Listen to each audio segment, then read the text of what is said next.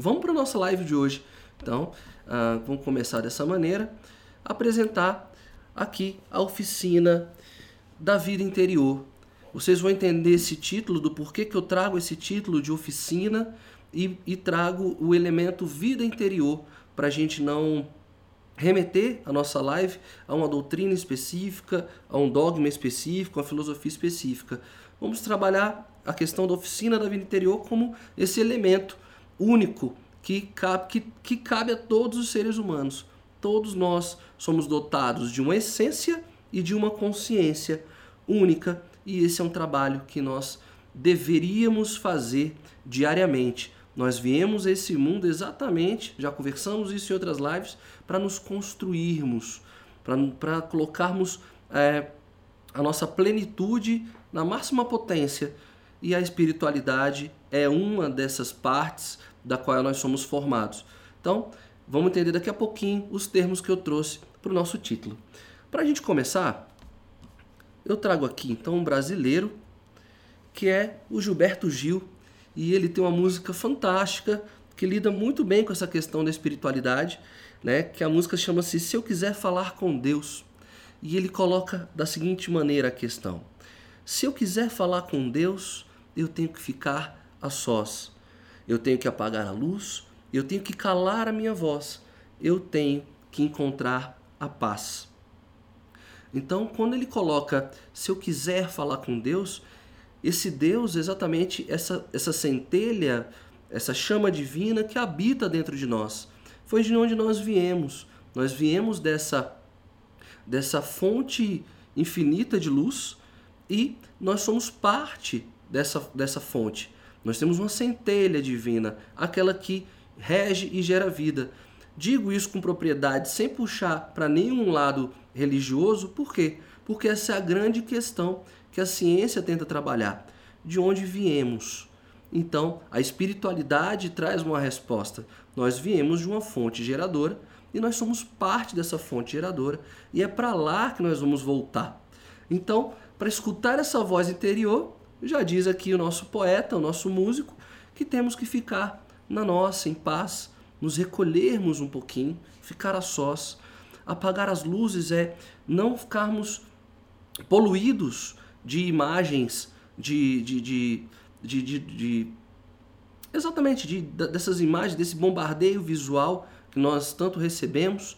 Fazer silêncio, nós já conversamos muito sobre isso, fazer o seu silêncio interior e aí sim a gente consegue encontrar a paz. É sobre exatamente é, esse exercício de, de espiritualidade que nós queremos conversar. Como fazer para escutar essa nossa voz interna e falar com Deus. Bom, trago uma história bem interessante. Hoje a gente vai conversar sobre muitas histórias. Diz que uma professora de jardim né, da jardim de infância, fundamental, primeiro ciclo do fundamental ali, a educação infantil, ela deixou as crianças no final da, da aula fazerem desenhos livres. Podem desenhar, fique à vontade. Disponibilizou lápis, disponibilizou uh, papel e tempo para as crianças produzirem. E ali ela viu que tinha um dos alunos dela bastante empenhado com a atividade totalmente focado, totalmente centrado com a atividade. E ela, o que, que ela fez? Ela resolveu então uh, caminhar pela sala e ver o que estava acontecendo. E aí uh, ela olhou um desenho um tanto diferente, né, de uma, da criança, olhou e falou assim, ficou curiosa, perguntou assim: Olha só, o que, que você está fazendo? Eu não estou entendendo esse seu desenho. O que, que você está trabalhando aí? E aí a criança, na sua pureza, na sua inocência, responde para a professora assim: Ué, professora, eu estou desenhando Deus. E aí a professora, como qualquer adulto, como todo adulto, interroga a criança, né? Fala assim: Olha, mas ninguém sabe como é que é Deus. Ninguém tem ideia de como é Deus. E a criança, na sua pureza, na sua, é, na sua imaculada essência, olha, olha para a professora e responde assim: não se preocupa não, professora. Assim que eu terminar o desenho, todos saberão como é Deus. Viram que, que interessante? Não é à toa que uma das filosofias religiosas, uma das religiões do mundo, um dos, o líder espiritual dela, Jesus Cristo, colocou da seguinte maneira: você quer se elevar? Você quer ser o maior entre os homens? É, faz o seguinte: é, desenvolva a grandeza e a pureza de uma criança. Lógico, a gente está vivendo num mundo bem delicado é, e ser, e ser, infant, é, ser infantilizado, ser infantil não é o sinônimo da inocência e da pureza. Quando ele traz essa questão é permita-se confiar na vida, permita-se aprender com as lições da vida, tenha curiosidade, não tenha medo, ouse, ouse fazer diferente. Assim são as crianças, curiosas, é, perguntam, elas gostam de ser acolhidas, elas sabem em quem confiar. Então, nós, infelizmente, ao longo da nossa jornada, do nosso crescimento, da nossa integração com o mundo e com as pessoas, nós vamos cada vez mais nos fechando. Nós vamos criando algumas cascas, algumas barreiras para nos proteger e acabamos perdendo essa essência, essa pureza bonita da criança. Então, a, o exercício da, da espiritualidade é retomar essa, essa inocência, é retomar um pouco dessa infância, essa coisa de confiar na vida. Confiar que nós temos um propósito, nós temos um caminho, que é o de aprendizado por aqui. E aprender juntos, aprender a caminhar junto. Então, é, eu trago essa, essa primeira narrativa para ilustrar e iluminar um pouco do que, que nós fomos perdendo. Nós somos do que, que nós fomos nos distanciando. E a ideia hoje é que a gente tenha alternativas e, e comece a observar um pouco o mundo é, sob o olhar, sobre a ótica da, do, da jornada, da caminhada, da confiança e da segurança ok? Então, por isso que eu trouxe essa ilustração, eu trouxe essa metáfora para gente. Agora, qual a ideia? O que, que nós, quais são os três aspectos que nós temos trabalhar aqui hoje, que nós queremos deixar claro e que no final da live esteja um pouquinho melhor compreendido, que esteja mais claro, mais inteiro. Vamos lá. Vamos ver aqui os três aspectos. Bom, a ideia então de hoje é que a gente possa ah, permitir-se experimentar práticas simples, né? E que consigam fazer a gente extrair o sentido e o significado dos aprendizados. E aí sim nós termos mais confiança e termos uma vida mais equilibrada, ok? A segunda questão que nós vamos trabalhar aqui hoje é perceber que essa experiência da interioridade é um dos pilares mais importantes para conseguir entender os temas mais complexos da vida, como, por exemplo, a busca do propósito. Será mesmo que nós temos um propósito, que nós temos que buscar esse propósito, buscar esse chamado? Será que isso não é invenção de alguém?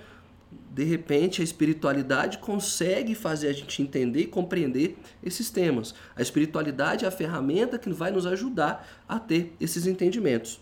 E no final, é analisar se, essas, se as escolas que nós temos de formação humana, que estão tão disponíveis, né? É, toda hora nós recebemos e-mails, convites no, no, no, WhatsApp, no Telegram, com formações, querendo resolver grandes questões né? Ah, da, da existência, da, da, da, da, da verdade humana, para resolver questões e problemas reais. Então a questão é, vamos analisar se essas escolas de formação humanas disponíveis aí no mercado é, estão preocupadas apenas como informar, trazer informação, né? E aí de forma até às vezes irresponsável, que nós já conversamos sobre isso. Então, ou se elas estão preocupadas de fato em formar, né, as competências essencialmente humanas. A ideia então da nossa live é trabalhar e girar por essas três, por essas três grandes áreas, por essas três é, grandes questões, correto? Então vamos lá, vamos avançar aqui, uma vez que nós já entendemos o que, que nós queremos trabalhar. Então vamos para o tema, vamos por, é, entender o título da nossa live de hoje. Então por que oficina? Por que eu trouxe e separei essa, essa terminologia? Por que, que eu separei esse conceito oficina? Vamos, vamos buscar um pouquinho na nossa memória.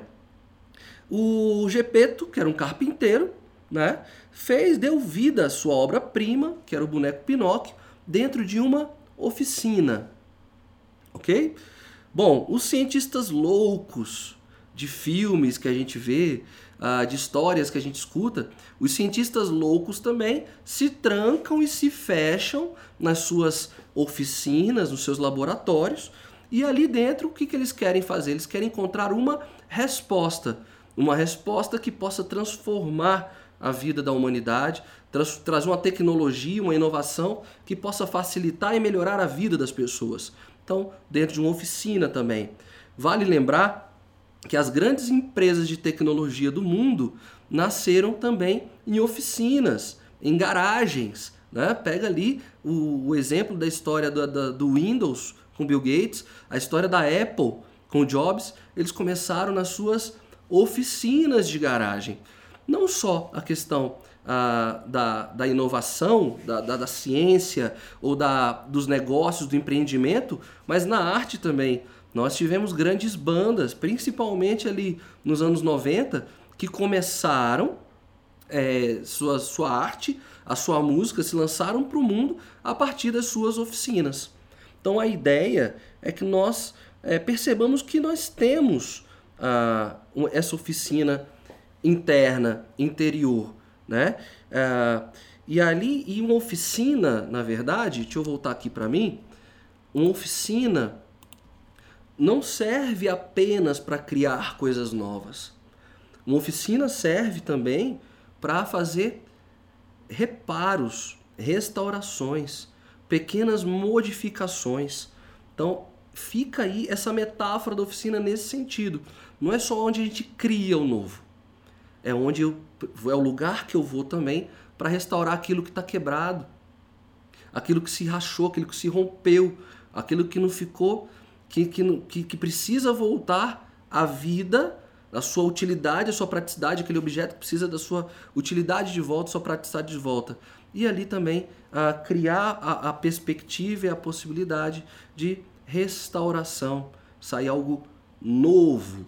Então, nós temos essa oficina interna, que eu estou trazendo, a oficina da vida interior, onde é o lugar onde nós recorremos internamente exatamente para que a gente possa se ressignificar, se restaurar e sair ah, de forma nova e inteira. Então, por isso eu trago essa metáfora também ah, do, da, da oficina. Nós vamos trabalhar essas ferramentas. Então, na oficina você tem às vezes ferramentas ali que são compradas que nunca nem são utilizadas.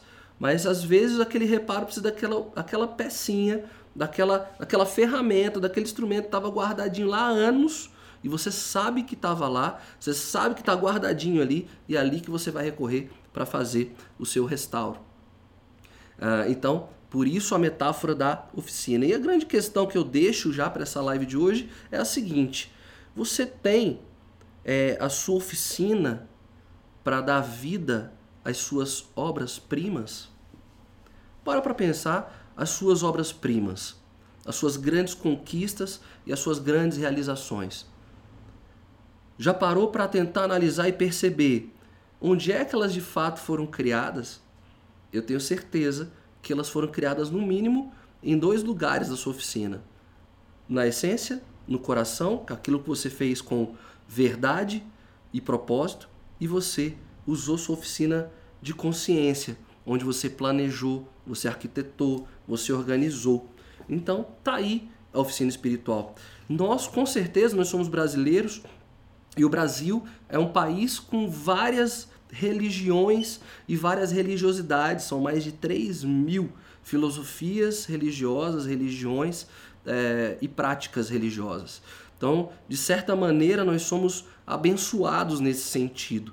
Então, eu tenho certeza que vocês já passaram ou já viveram uma experiência de espiritualidade, uma experiência de oficina interior. E o que, nós queremos é, é fazer de maneira a, ampliada que você retome isso, que você traga de volta o seu arcabouço de crenças mesmo religiosas. Fala, será que eu estou distante? Será que eu não preciso me reencontrar de novo com aquilo que eu acredito? Ah, então, essa é a proposta. Inclusive, não entrando no mérito, não entrando na seara, os próprios ateus têm uma espiritualidade altamente desenvolvida. Por quê? Porque espiritualidade, o conceito de espiritualidade diz aquilo que eu faço, é como eu faço aquilo. Qual é a verdade que eu entrego para fazer algo? Isso é espiritualidade. É como eu lido com a vida. É como eu lido na, com a minha relação. Tá? Religião, vocês sabem que tem o sentido do religar. Eu estou falando de espiritualidade. É um pouco mais esse plano. É como eu ajo. É como eu lido. Então, você. Até eles, os ateus, aqueles que não acreditam numa força superior, eles têm muito claro nas suas oficinas interiores os métodos, as técnicas, as ferramentas, os instrumentos para viverem ah, de maneira mais inteira, mais integral nesse plano. Então, é por isso a necessidade também, independente da sua crença. Mas se você já tem uma crença, uma religião, uma proposta de filosofia religiosa, por que não retomar essa busca? Por que não correr atrás? Dessa busca, de retomar aquilo que de repente foi perdido, aquilo que te fazia bem. Então, dá uma olhada, corre atrás disso, ok? Bom, ah, já tratei da questão, então, porque o que acontece? Religião, é, fé, desculpa, religião não, fé e ciência, eles debatem, é, tem discursos, diálogos e produções acadêmicas homéricas ah, que giram, na verdade, em torno do mesmo objeto, que é explicar as questões existenciais do humano. É, independente de onde a gente nasça, independente da, da nossa cultura, independente de onde estamos, nós sempre vamos fazer algumas perguntas, algumas questões, do tipo: quem sou eu? E aí, inclusive, essa é uma pergunta lá do nosso, da nossa live class sobre propósito, lembram? Então, olha a espiritualidade ajudando aí a dar essa resposta também. É, eu estou dando os passos certos para encontrar o meu sentido. Sentido, então, é o deslocamento de um ponto para o outro. O que está fazendo eu me desviar dessa rota? De, eu, eu perder o foco, não saber para onde estou indo, qual o sentido.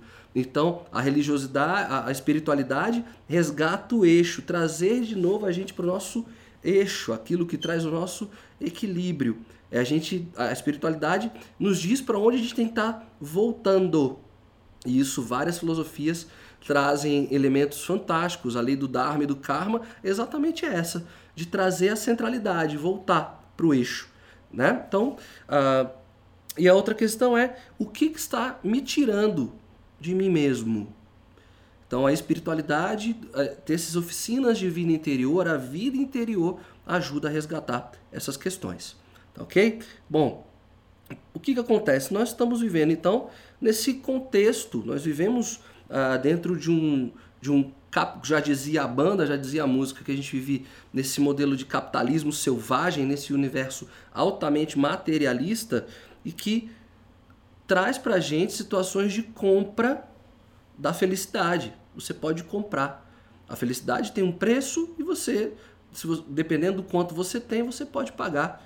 Né? E aí tem vários preços para adquirir a felicidade. Então a gente está mergulhado dentro dessa, dessa estrutura que nos, é, nos condiciona ao acúmulo de bens. Então, é isso mesmo? Eu tô, estou passando aqui para ser um grande acumulador de coisas? E no final da vida, o que, que eu levo? Já conversei isso aqui também.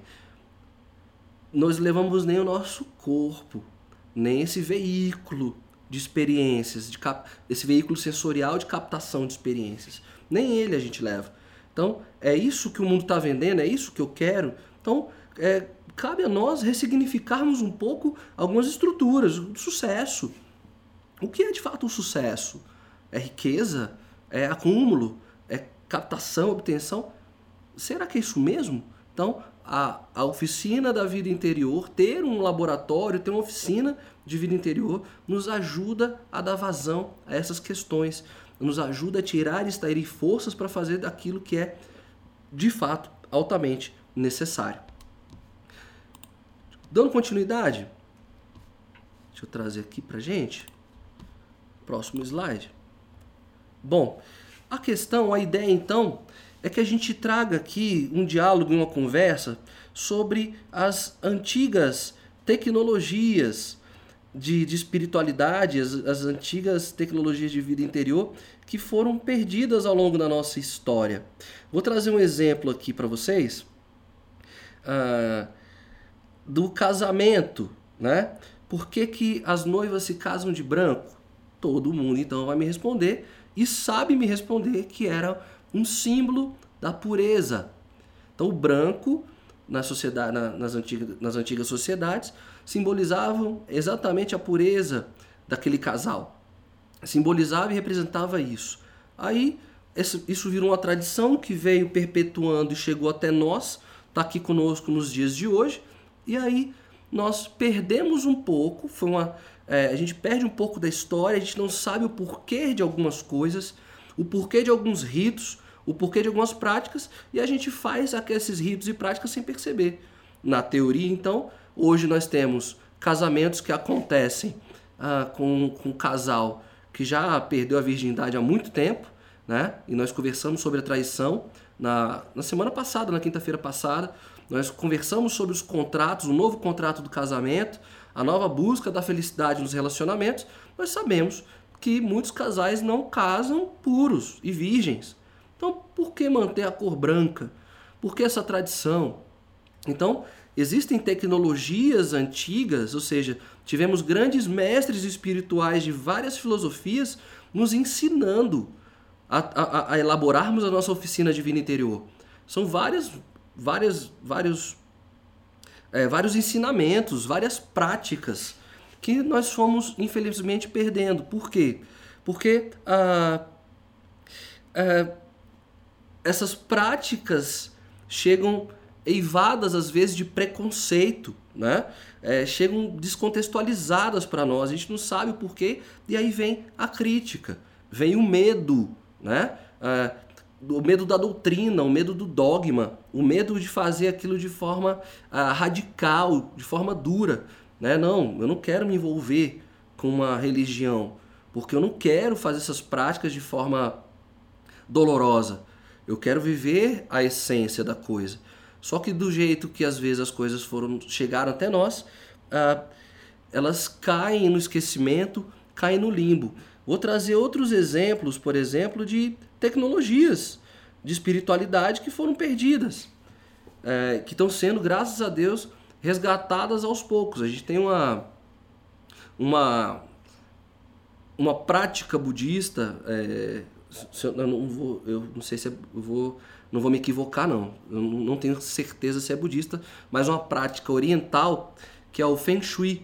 Vocês já devem ter escutado falar, que é uma, é uma arte de organizar os espaços, criar ambientes onde a sua alma, a sua essência esteja bem. É um lugar onde eu entro e saio só pelo espaço, só pelo clima, só pela energia que foi criada eu vivo aquela experiência e saio dali melhor. Eu saio dali renovado. Eu saio mais humano, saio mais humanizado. Então, essa é uma tecnologia antiga, de oficina da vida interior. O que, que ela nos ensina? A termos e criarmos esses espaços nas nossas casas, por exemplo. Minha casa, qual, qual espaço na minha casa, qual lugar na minha casa onde as pessoas podem sentar e se sentirem bem, principalmente você. Existe esse espaço seu, esse, esse lugar onde você vai criar um momento só seu, né? onde você vai sair melhor e mais renovada? Se não temos nas nossas casas, temos ah, paisagens, parques, lugares onde a gente possa contemplar a vista e a gente possa se abastecer, que a gente possa se, se munir, se, se se, se preencher por completo. Então, essa também é uma tecnologia que foi perdida, certo? De dos espaços, a importância dos ambientes. Né? Bom, essa era mais uma questão. A coisa da cultura, a coisa de, de viver essas experiências é tão interessante.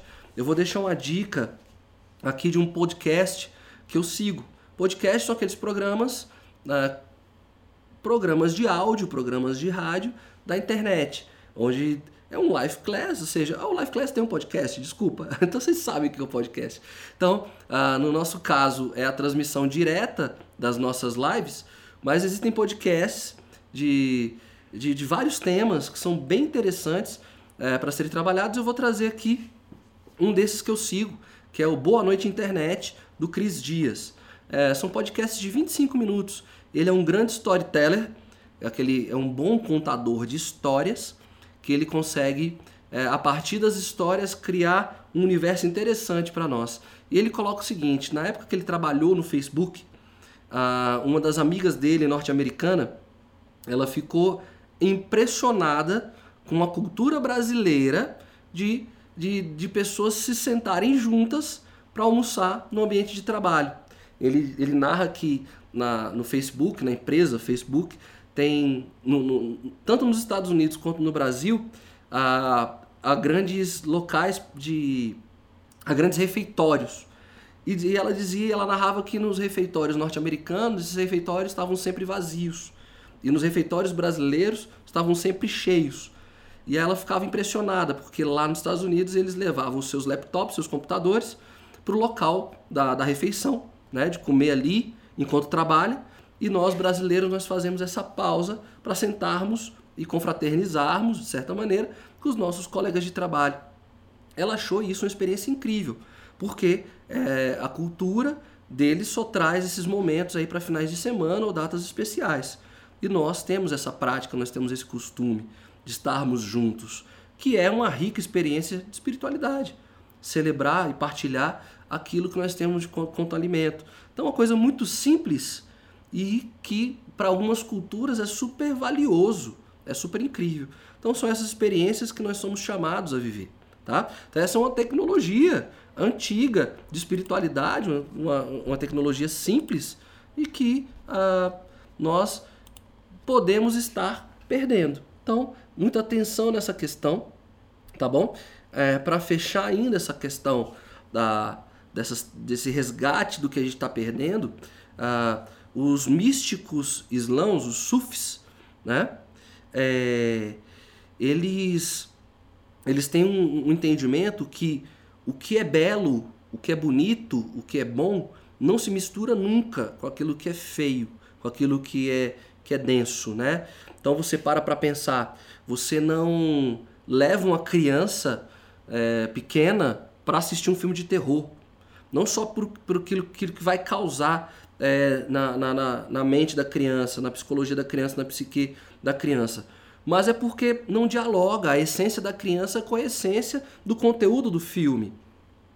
Quantos, quantos de nós que temos uma espiritualidade é, católica, né, a gente acaba tendo medo de fazer alguma besteira na frente da imagem de um santo, né? Está lá com São Francisco de Assis, por exemplo, e aí você tá doido para soltar um palavrão, aí você, opa, não, na frente dele não. É, até vira o, até vira o santo. Não, não olha não, santo. Vira para cá que eu vou vou soltar umas coisas aqui que você não tem que ouvir. Então, ah, esse cuidado que nós temos, por quê? Porque o belo não se mistura com o feio. Então, a nossa essência é iluminada, é de luz, ela, ela prima, ela clama pelo que é belo. Então, a gente não mistura o que é belo, infelizmente, a nossa cultura vem nos metralhando e bombardeando de situações, de histórias, de, de coisas que trazem uma, uma carga ruim, uma energia densa, uma energia pesada para nós. Então, muito cuidado é, com, essa, com essa questão, tá bom? Bom, uh, tem aqui, vou ver aqui o que está acontecendo no nosso chat rapidinho. A Danizinha trouxe o seguinte: Tiago, você falou uma palavra-chave aí, humanização. É, é, algo difundido pela espiritualidade, mas as pessoas estão cada vez mais perdendo essa humanização e tornando-se robotizadas. Obrigado, Danizinha, pela contribuição. A questão é muito bacana. Tem um poeta, se eu não me, se eu, se eu não me engano, se eu não me engano é Fernando Pessoa, não me engano, ou é Drummond. Bom, enfim, eu vou, vou correr para ver a autoria, tá? De quem é a poesia, sobre isso que a, que a Dani trouxe. É, eu vi um ser mexendo no lixo. E um ser era disforme, eu não conseguia compreendê-lo, seu formato, eu não conseguia entender o que estava acontecendo enquanto ele, revisa, ele revirava o lixo. Meu Deus, por espanto, começa a entender e perceber que não é um bicho. Aquele bicho que está ali é um homem. O bicho é o ser humano. Então isso mesmo que a Danizinha trouxe. Nós estamos vivendo uma realidade, um contexto que precisa que nós que precisa nos desumanizar para que o sistema funcione. Não só robôs, né? não só nos robotizando, mas também nos desumanizando. Né? Então, é isso mesmo, a questão é exatamente essa. Há uma estrutura, um aparelho muito bem montado para nos desumanizar. Não só para nos robotizar, mas principalmente tirar aquilo que é nosso, que é ser humano. E o que é ser humano dentro da filosofia, tá? O que, que nos torna humanos? Para quem viu Ilha das Flores, lá no ensino médio, é um documentário brasileiro premiadíssimo, diz que o que nos torna humanos é ter o polegar opositor, que nos faz é, ter o movimento de pinça e realizar coisas manuais, e um telencéfalo altamente desenvolvido. Né? Mas para a filosofia, o que nos torna humanos são três coisas, três chaves. Nós, humanos, nós contemplamos aquilo que é belo, justo e verdadeiro. De novo, belo, justo e verdadeiro. Nós contemplamos, nós gostamos de contemplar aquilo que é belo. Você nunca vai ver um cachorro contemplando o, o, o sol poente. é, então isso é nosso. Foi a nossa alma urge é, para nos, lev nos, nos levar de volta de onde saímos. Então é, essa, essa é a questão, tá bom?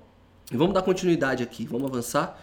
Hum, o que, que nós temos aqui ainda? Bom, e aí, então onde nós vamos aprender? Onde nós aprendemos essas tecnologias, Tiago? É, existe alguma escola né, onde podemos aprender essas coisas? A questão, eu perguntaria até diferente, né? Onde aprender essas tecnologias? É, eu perguntaria o seguinte: é como é que eu consigo criar a minha oficina de vida interior? né? É, qual o curso? O que, que eu devo fazer para me tornar um ser humano de valor, né? O que, que eu preciso fazer para elevar a minha consciência, né? O nosso modelo educacional que eu passei, que vocês passaram e hoje a minha filha está vivendo, isso é uma conversa que eu vou ter com ela em breve, né? Porque ela já está entrando aí na, na adolescência, é que a nossa escola, nosso modelo de ensino, ele é pautado para a formação de, de entendam bem o que eu vou dizer, de operários, de funcionários. Nossa educação, nosso modelo educacional, inclusive está lá nas leis de diretrizes e base, é a educação para o trabalho. Ou seja, sou formado não para trabalhar a minha essência e a minha consciência. Eu, sou, eu recebo um repertório de conteúdos, de coisas, de técnicas para me fazer útil eficiente eficaz a uma proposta, a um modelo. Então, ah, não temos uma escola preparatória que forma é, ser humanos na essência. Né? Então, eu trouxe aqui o exemplo de uma escola ateniense, onde esses filósofos conversavam as questões que levavam a consciência humana, de recuperar e de retomar aquilo que é nosso, essas discussões. Não é à toa que Platão e Aristóteles são trabalhados até hoje né, são citados até hoje. O próprio Sócrates, com o processo de maêutica dele de perceber que ele era um aprendiz, que tudo que ele sabia era que ele não sabia nada. Então, o que ele tinha como elemento era perguntar, questionar. Então, onde é que estão essas escolas? Nós estamos perdendo a tecnologia dos grandes sábios e gurus e mestres que passaram por aqui e a nossa educação não privilegia essa formação. E, infelizmente, alguns charlatões de plantão utilizam isso dizendo que vão formar nossa consciência. Será que não é uma, só uma programação, reprogramação mental? Porque nós somos, a nossa mente é programável.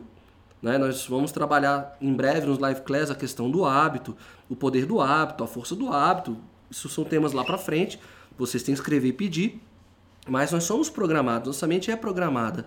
Então, estamos de fato sendo programados, continuamos sendo programados ou de fato nós estamos sendo formados.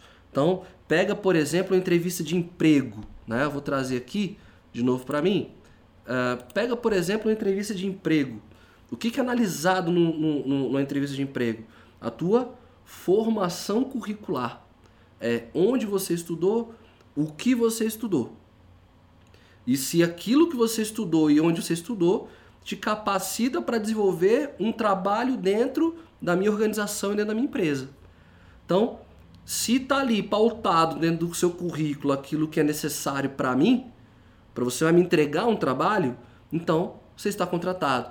Agora, quantas empresas não quebram aí, às vezes, as pernas, vamos dizer assim, porque contrataram um cara altamente técnico, um cara altamente potente de formação, mas em termos de formação humana, esse cara, esse profissional é uma pessoa carente de vivências, de experiências. Então, ah, vamos um dia entender que poderíamos compreender que as empresas poderiam contratar primeiro pelo que a pessoa é, porque é muito mais difícil formar valor e formar caráter. Então, se você já chega, na, se, se, se a pessoa já chega na empresa com isso desenvolvido, o caráter e o valor, fica mais fácil te ensinar como que você tem que fazer. Então, eu vou te mostrar o que eu quero. Você já tem aquilo que eu não consigo te dar. Eu não consigo formar seu caráter e os seus valores aqui dentro da minha empresa. Então, se você chegou pronto, que bom. Eu vou te ensinar o ofício. Eu vou ensinar o que eu quero de você. Muito mais tranquilo de, do que pegar um cara altamente técnico, altamente habilitado e capaz e tentar formá-lo ele como um ser humano dentro de um ambiente empresarial. Eu particularmente sou muito grato de estar aqui no Live Class hoje, porque fui de fato selecionado e contratado por aquilo que eu sou. Né? as minhas capacidades, habilidades técnicas falam alto, sim, mas eu consegui, mediante uma entrevista, ser efetivado estar aqui com vocês hoje pelo que eu sou. Eu sou muito feliz por isso, que tive essa oportunidade. Mas a gente sabe que isso não é uma grande verdade, né? E querendo ou não também, sejamos francos, empresas precisam de produzir, precisam de resultado. Mas dá para conseguir resultado com seres humanos. Seres humanos é aqueles que se engajam, aqueles que entregam, entregam a vida ali no ofício, correto? Então, é, só para a gente fechar então esse ciclo que é, são essas experiências, são as pequenas experiências da nossa vida é que nos tornam cada vez mais humanos. E em breve, eu acredito, uh, tem teorias que validam isso, que em breve nós teremos não só um consciente de inteligência, um QI, um consciente emocional, que é o que é da inteligência emocional, nós teremos um consciente de adaptabilidade, e o, a pessoa, o ser hum, o, o, humano é adaptável. Máquinas não são adaptáveis. Inclusive, a terminologia inteligência artificial é equivocada. O conceito correto seria inteligência de máquinas, aprendizagem de máquinas, aprendizados de máquinas, não inteligência artificial, porque a inteligência é do humano, inteligência é nossa. Não tem. O homem não vai conseguir desenvolver é, algo que desenvolva o despertar da consciência. Ele vai sempre trazer, desenvolver máquinas onde essas máquinas conseguem aprender, com ciclos, com rotinas, com dados, mas só nós é que temos consciência, inteligência e principalmente essência, ok? Vamos avançar aqui então. Papo bom, que papo bom. Uh, continuando aqui. Bom, Antes de eu trazer então as três uh, dicas de hoje, uh, que, que, que eu entendo que vão ajudar a gente a chegar na questão da, da, da, de começar a ter as primeiras ferramentinhas aí dessa oficina da vida interior, nós temos que aprender uh, o que de fato nos eleva, tá? O que de fato nos, nos tira de um lugar comum. Porque se nós somos humanos e dotados de inteligência, consciência e essência, tem uma coisa que nos difere de todos os outros seres, que é o que? O poder criativo. Ou seja, isso nos, nos faz ficar mais próximos com alguma energia criadora. Porque nós também somos criadores, nós também podemos criar. Então, como é que. Qual é o método? Qual é, qual é, qual é o entendimento para a gente criar coisas? Bom, nessa primeira imagem para quem está ouvindo no, no podcast, eu vou ilustrar a imagem. É, são de pessoas ali fofocando.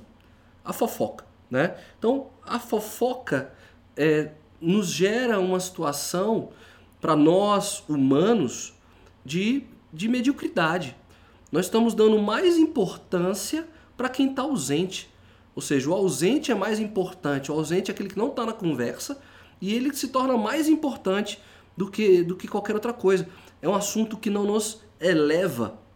Né? Então, é, vamos chegar no entendimento do que, que é de fato discutir ideias. Então, fofocar não é discutir ideias. Tá? Fofocar é exatamente é, é, não, não nos permitir nos elevarmos, onde a gente concentra nosso foco, nossa atenção no papo é, com alguém. É, faça essa experiência indo para um parque. Senta num parque e observa o que as pessoas estão conversando. Então eu tenho clareza, tenho certeza que talvez aí 70%, 80% das pessoas que vocês vão observar estão falando de alguém que não está presente. Tá? Se você continuar observando, isso foi até um fato que é, da nossa história recente, dos momentos políticos, quando a gente discute fato, né? Discute fato é até uma questão interessante, tá? Mas discutir fato, é, são pontos de vista, nos coloca sempre lugar comum. São posicionamentos, são ideias, né? Se o copo tá cheio, se o copo tá meio cheio, tá meio vazio, se o copo tá vazio, se o copo tá cheio, isso é, nos deixa, nos, nos coloca no lugar comum é, houve um, um debate nacional, desculpa, até um combate nacional sobre a questão política brasileira. E houve a dualidade de dois lados. Vocês sabem muito bem o que eu estou falando. Então, assim, o que, que nos fez de fato crescer como cidadãos, crescer como país, tá? O debate, ok, gente? Eu estou trazendo aqui a questão do debate. No que esse debate nos apresentou, o que, que esse debate está nos fazendo é, no, crescer como população, como civilização. Que sentido esse debate é, deu para um projeto de futuro de país? Então, analisar fatos, discutir, ficar perdendo tempo com pontos de vista, nos torna médios. Eu posso aprender alguma coisa de fato é, com você quando a gente observa o mesmo objeto. Mas eu tenho essas crenças, eu seguro as minhas convicções sobre o ponto de vista, te acolho como humano, ok? Mas de repente isso que você me traz não me eleva. Então, qual a ideia? A ideia é que a gente discuta, na verdade, não pessoas ausentes e não só um desenho de fatos, que nós aprendamos a discutir ideias. Discutir ideias, é perguntar mesmo. Ah, e aí, o que, que te torna humano? É, é uma pergunta existencial. E debater sobre isso. Né? O que, que conversas podem nos elevar? Eu trago uma historinha rápida, uma historinha curta, para que vocês possam viver essa experiência de dialogar e debater. É, dialogar, desculpa, de criar ideias, é, gerar reflexões que elevam a nossa consciência, que elevam a nossa alma. Né? Diz que havia um mosteiro em ruínas e os discípulos estavam incomodados com a situação e procuravam o mestre em busca de uma solução. E aí o que acontece? O mestre analisa a situação e fala o seguinte para eles: olha, só tem uma saída aqui para gente, tá? É, por nós sermos monges e não termos economias, né, nós então vamos fazer o seguinte, a gente vai praticar pequenos furtos na cidade, tá? Então vocês vão descer na calada da noite e vocês vão fazer alguns furtos. A gente pega esse material, vende, a gente vai ter dinheiro para poder restaurar aqui o nosso nosso mosteiro, nosso templo. Agora tem uma condição. Vocês não podem ser vistos por ninguém. Ninguém pode ver vocês.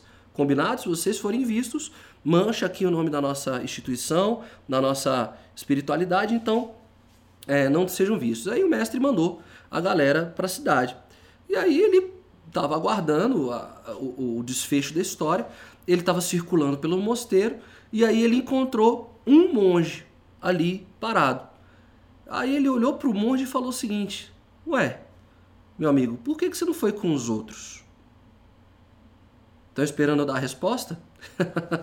não vou dar essa resposta. Vocês vão escrever essa resposta na nossa plataforma, no Telegram, uh, aqui.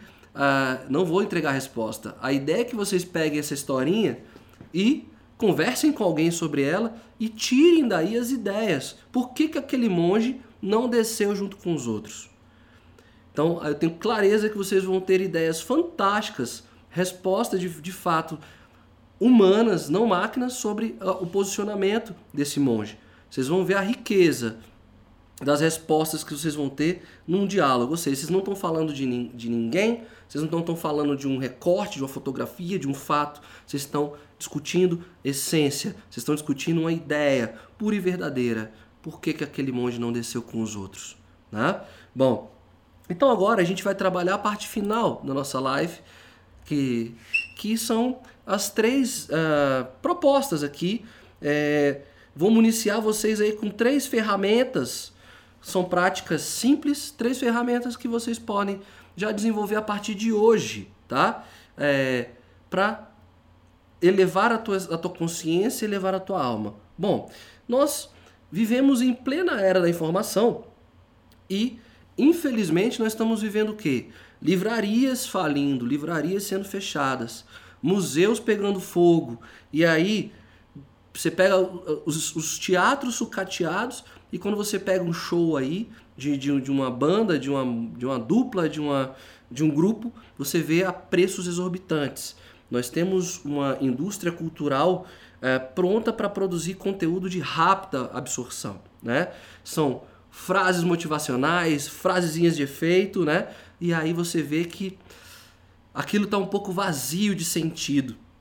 Então vamos correr atrás daquilo, da, da, da indústria que já foi feito, que já foi criado, que desperta a nossa essência. Então, o que, que você está lendo? O que, que você está ouvindo? O que, que você está consumindo? Então, livros. Tiago, que livro você está lendo? Então, já falei, cuidado com esses livros de, de grande impacto motivacional. Eles são feitos, são criados para serem rasos de fato, para vender grandes volumes e demonstrar ali uma pseudo sabedoria, né? Então eu indico os grandes clássicos da humanidade. Você pega um Shakespeare, você pega um Dostoiévski, você pega Saint-Exupéry, que seja, né? Ah, mas traz aqueles clássicos. O que, que é o clássico? É aquele que é atemporal. Pega livros de autores que não se perderam no tempo, que tem a essência da humanidade narrada ali, por isso que eles atravessam gerações. Tá? Então, se é para indicar livros, leiam clássicos, vejam clássicos. Músicas, a música é a linguagem do coração. Pega o, o movimento da música, o, o, a batida da música nos acelera e a batida da música também pode nos acolher e nos acalmar. Nossa indústria então está sendo criada para grandes pulsos, pulsações, né? grandes batimentos. Então isso nos acelera, vem a ansiedade, vem aquele pensamento acelerado, lembra? Então, que músicas que eu estou ouvindo? Tem músicas com nacionais, a gente tem, é, graças a Deus, grandes autores e compositores brasileiros. Eu trouxe um aqui, o Gilberto Gil, mas tem o Clube de Esquina, o Milton Nascimento. São sugestões de músicas que despertam e elevam a nossa alma. Acorda de manhã e bota uma música dessa para escutar, com uma letra que te, te motive, uma letra que te impulsione, uma, uma letra que te eleve.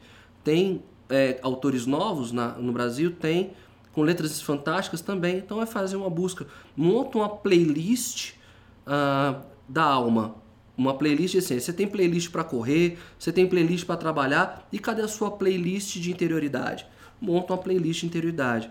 E filme. A gente está aí hoje com, com os Vingadores, que eu assisti com a minha filha, acompanhei a saga toda, até brinquei com ela, olha, não vou mais assistir esse negócio não.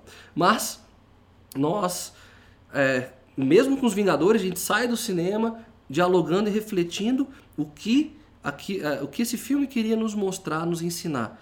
Pega também grandes autores, grandes atores, grandes clássicos, assistam documentários e vejam, é, discuta com alguém, reflita com alguém o que aquele autor queria trabalhar, né? Então temos a gente sempre traz aqui no Live Class uma série de filmes para que vocês possam assistir e refletir e discutir com alguém, tá? Bom, segunda dica, segunda questão, uma caixa de primeiros socorros espirituais. Gente, que, que, é isso? Ah, nós, nós realizamos coisas incríveis e fantásticas em prol ah, do outro, de servir ao outro. A generosidade está em nós, nós fazemos uma série de coisas. Essa caixa é uma caixa imaginária onde você vai guardar e resgatar todas as suas boas obras, tem muita coisa legal que você faz no dia a dia. E aí o que, que o mundo quer? O mundo quer derrubar. O mundo quer dizer aquilo que você não é. Então, a gente ter essa caixa de primeiros socorros espirituais é exatamente até aquele lugar onde eu vou retomar essas histórias daquilo que eu realmente sou. Pessoas com raiva, pessoas desequilibradas querem dizer, desculpa o termo, o diabo da gente, né? Querem falar mal, querem detonar. E às vezes a gente não tem alguém para conversar, para analisar o fato. Cabe a gente a recorrer a esses episódios onde nós fomos ah, incríveis, nós fomos generosos, nós fomos é, extremamente, nos mais elevados, humanos que nós poderíamos ser. Então guarda essas histórias, não percam essas histórias de vista, tá? Vivam isso, tá bom? E para a gente fechar, é, tá aqui, deixa eu botar o slide aqui, é ter aí a possibilidade de criar uh, pensamentos únicos. O que, que eu quero dizer aqui com essa questão de criar pensamentos únicos, sermos criativos? Existe uma técnica, agora sim, uma técnica budista chamada Koan. K-O-A-N. É, o Koan é uma pergunta que os monges usavam com os discípulos quando eles viam que já estavam tendo respostas bem clichês ou respostas sem criatividade. E aí uh, ele via que os, os, os, discípulos já não estavam trabalhando, já não estavam conversando. E aí o que, que eles faziam? Eles entregavam o Koan para os discípulos. O Koan é uma pergunta que a própria pergunta foge à lógica, a própria pergunta foge ao padrão, te faz aí para ir lugares no pensamento diferentes do que a gente já foi. Vou trazer um exemplo claro do que é um Koan. Vocês podem é, depois olhar na internet, tem vários Koans aí na internet. Então, um exemplo de koan aqui, vamos lá. Batendo as duas mãos uma na outra, nós temos um som. Então vamos lá. Esse é o som de duas mãos batendo. E qual é o som de uma mão batendo? São koan. Outro koan interessante, para a gente fugir um pouco da lógica. Suba uma escada de 99 degraus até o último degrau. Chegou no último, sobe mais um. Bom, o Koan, interessante que, que você pode fazer todas as manhãs, independente daquilo, independente daquilo que você acredita, e foi a nossa história do início da nossa conversa. É, se pergunta toda manhã, como, se eu tivesse lápis e papel na mão, no lugar daquela criança, como eu desenharia Deus? Tá aí um Koan diário, um exercício diário só tentar imaginar o imaginável, tentar imaginar o inalcançável, o não pensado. Isso já traz a nossa alma para uma elevação muito alta. Eu fecho por aqui. Uh, eu espero que essas que essa oficina de espiritualidade com essas três ferramentas elas possam retornar e que vocês peçam Tiago traz mais propostas e possibilidades para a gente ter mais ferramentas de espiritualidade é, a gente trabalha ah, o tema, a oficina 2, oficina 3, oficina 4. O importante é que ele ser um papo introdutório e, e entender a importância de nos colocarmos sempre no lugar privilegiado que a nossa essência quer estar e quer ficar. Que nós não percamos de vista, nós somos humanos, nós somos únicos, nós temos uma jornada incrível para fazer aqui. A gente fecha por aqui. Muito obrigado pela presença de vocês. Valeu!